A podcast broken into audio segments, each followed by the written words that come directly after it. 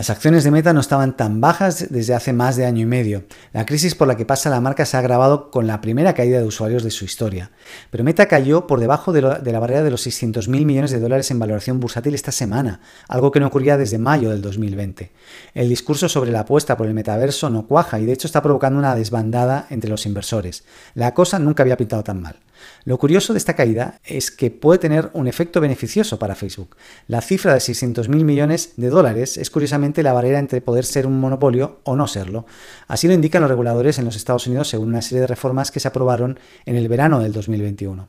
Si Meta se mantiene por debajo de esta cifra, los reguladores podrían dejarla en paz y las otras gigantes como Amazon, Alphabet, Apple o Microsoft estarían mucho más en el punto de mira de esos reguladores.